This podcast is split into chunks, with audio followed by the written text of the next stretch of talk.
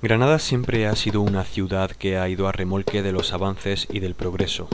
Es una ciudad conocida por muchas cosas, la Alhambra, el Albaicín, su universidad, sus bares, sus tapas, el botellódromo. Pero nada en lo que seamos vanguardistas porque cuando alguien lo intentó siempre fue condenado al ostracismo.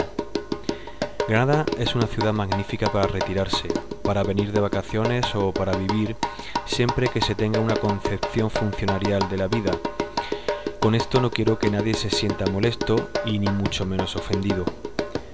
A veces pienso que en esta ciudad algún día ocurrirá algo que la haga cambiar en su inercia, que destruya el compromiso de sus ciudadanos con lo rancio y lo previsible, donde todo lo que pasa responde a un guion social muy patronímico, aunque Manolo Escobar cantara aquello de que todo es posible en Granada. Se me ocurrieron todo tipo de dislates sobre qué tipo de acontecimiento provocaría que Granada fuera distinta.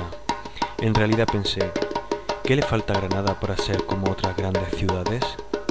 Una amiga, con esa profundidad sociológica propia de la tierra, me dijo, un Ikea. Era lo último que me hubiera imaginado. Yo, por si acaso, sigo buscando motivos.